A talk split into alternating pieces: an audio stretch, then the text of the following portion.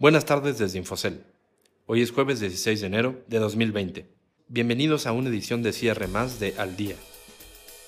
Las bolsas mexicanas frenan dos días a la baja, el pacto Temex se ratifica, Wall Street refresca sus máximos históricos, la percepción de inseguridad crece en México y Grupo Comercial Chedraui prevé que sus ingresos sean mayores en 2020.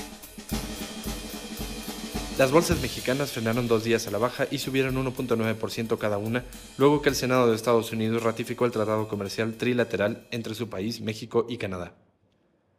Los senadores ratificaron por mayoría la ley de implementación del conocido Pacto TEMEC, con lo que se dio un paso definitivo hacia el fin de la incertidumbre en materia comercial. Ahora se espera que el acuerdo entre en vigor al tercer mes de que los tres congresos de América del Norte, Estados Unidos, México y Canadá, ratifiquen el tratado trilateral.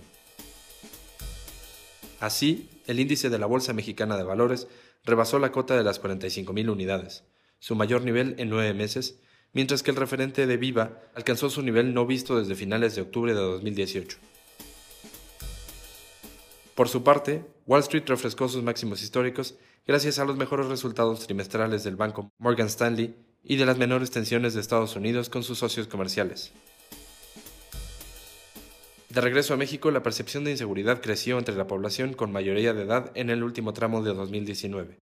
En diciembre, 72.9% de las personas de 18 años y más encuestadas por el INEGI consideraron que vivir en su ciudad es inseguro, lo que fue 71.3% mayor a los datos que se mostraron en septiembre.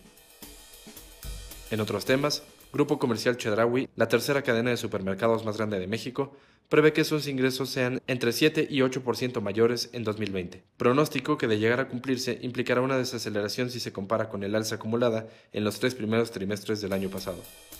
Eso es todo por hoy. No olviden consultar mañana la edición de apertura de Infocel al día. Que tengan una buena tarde.